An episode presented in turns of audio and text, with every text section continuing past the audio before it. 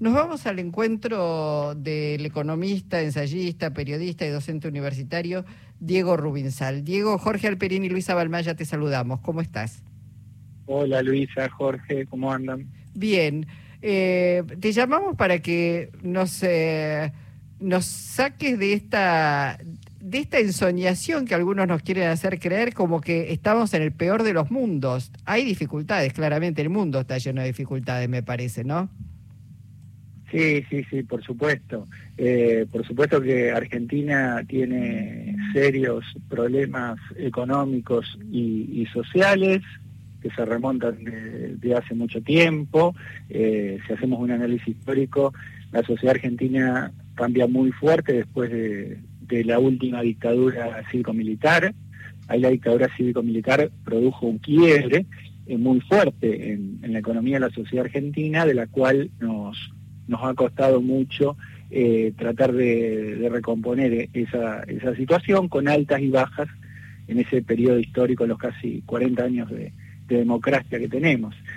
Pero a lo que vos apuntás me parece tiene que ver eh, con un artículo que he publicado el domingo en página 12, eh, en donde hablamos un poco de algunos indicadores que también que desmienten esa idea que eh, la Argentina es el, peor eh, vecino del, barrio, eh, que, somos el último orejón del tarro, que todo el mundo se quiere ir a vivir a, otros países, a Uruguay, a Paraguay, como que esos países sean un oasis y, y en la Argentina esté todo mal.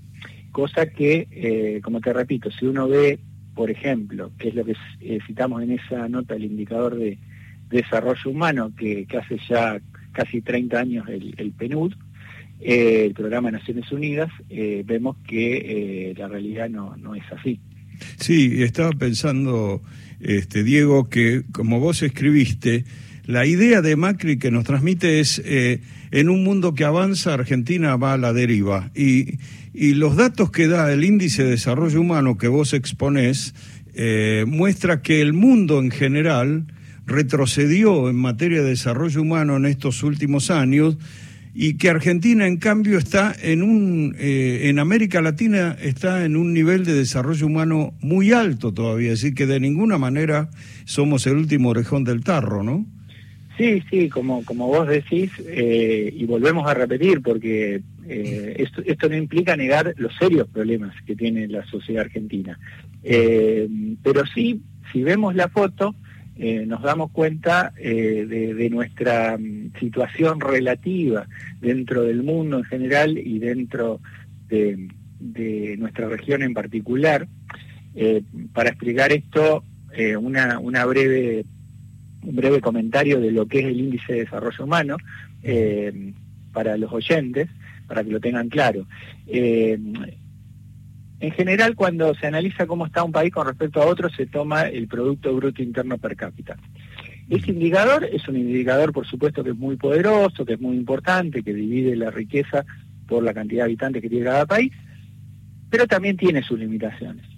Entonces, lo que hizo el Programa de Naciones Unidas es eh, enriquecer, podemos decir, eh, ese indicador creando otro que incorpora otras dimensiones para tratar de ver cómo eh, está cada país en, relación al desarrollo humano.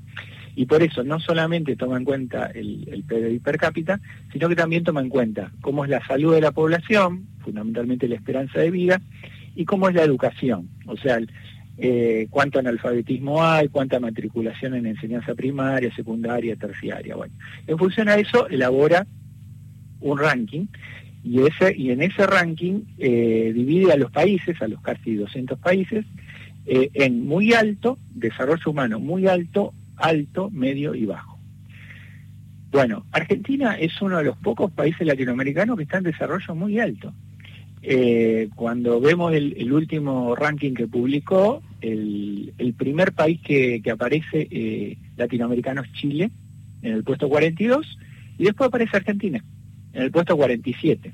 Esto, perdón, te, te, interrumpo, Diego, porque no, no es que me llame la atención, uno tiene esa, esa sensación, pero al mismo tiempo después ves otros índices como son la pobreza, donde la mitad de los niños, niñas y adolescentes son pobres en la Argentina. Entonces, digo, eh, también los índices de alguna manera en algún punto son engañosos, ¿o no?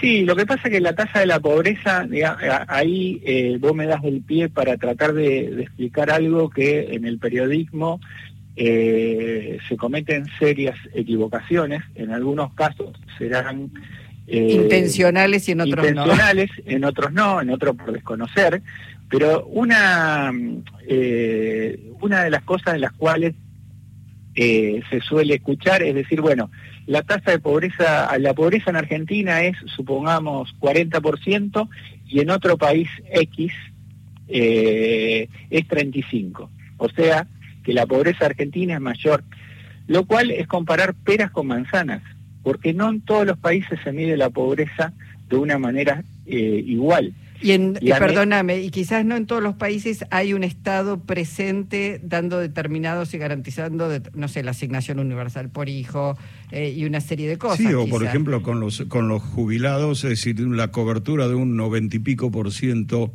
de que no se tiene en otros países, semejante cobertura de, de los adultos mayores, ¿no? No, desde ya, pero eh, para que se entienda, porque Es, importante cuando la, la, gente lee una noticia o la escucha además eh, sobre estos temas, eh, si la gente no quiere ser engañada, lo que tiene que tratar de ver es decir, bueno, la metodología, o sea, cómo se mide la pobreza. Porque trato de explicarlo de una manera este, lo más sencilla posible. ¿Cómo se mide la pobreza en los países? Se arma un canasta de bienes y servicios, se dice, esa canasta después se valoriza, se dice, esta canasta cuesta tanto, 130 mil pesos, supónganse en el caso de Argentina, y en función de eso lo mido con los ingresos de la población y digo, bueno, tanta gente está abajo de esa línea y por lo tanto esa línea de pobreza, por lo tanto son pobres y tanta gente está arriba no son pobres. Ahora, esa canasta no es la misma en Argentina, en Chile, en Nicaragua y demás. La canasta argentina es una de las canastas más exigentes, podemos decir, entre comillas, en el sentido de que incorpora más bienes y servicios. Con lo cual, si la Argentina midiera con, una, con la misma canasta que se mide en Nicaragua, para, para dar un ejemplo, la pobreza en Argentina a lo mejor sería el 10% de la población. ¿Qué es lo que quiero decir con esto? Que cuando se comparan eh, indicadores de pobreza, eh, entre los distintos países, en ese, eh, ese, indicador se está comparando peras con manzanas. Entonces, no es una comparación, eh, inclusive hasta no se puede comparar la pobreza dentro de la misma Argentina a lo largo de, de los años, de las décadas, porque se cambió muchas veces la metodología de cómo se medía la pobreza. vos contabas, vos contabas, Diego, citabas a, al investigador Daniel Steingart, que lo que dice en un artículo que, se titula significativamente No somos un país de mierda, dice que Argentina está de la mitad de la tabla para arriba, digamos, eh, comparado con el resto del mundo. Con el resto del mundo, sí. Exactamente. Sí, ese es un, artículo que ya tiene, debe tener un par de años. Sí. 2018, 2017. Puede ser, puede ser. No, no recuerdo exactitud, pero ya tiene un tiempo, mm. eh, que fue publicado en la revista Anfibia. Y la verdad es que eh, lo recomiendo calurosamente para que lo busquen, que lo googleen, lo van a encontrar enseguida, eh, este, con ese título que mencionabas vos, porque bueno, ahí este, Daniel da, da cuenta de un montón de datos eh, que va demostrando esto, ¿no? Eh, esa idea que por ahí se quieren instalar en algunos sectores de la mano del desaliento ciudadano, quieren imponer recetas que han resultado trágicas para nuestro país a lo largo de la historia.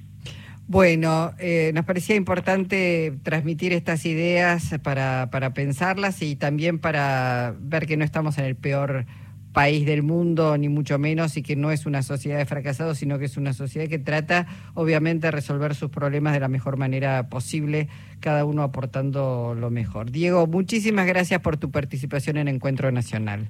No, gracias a ustedes. Les mando un abrazo. Hasta pronto. Diego Rubín Sales, economista, ensayista, periodista y docente universitario.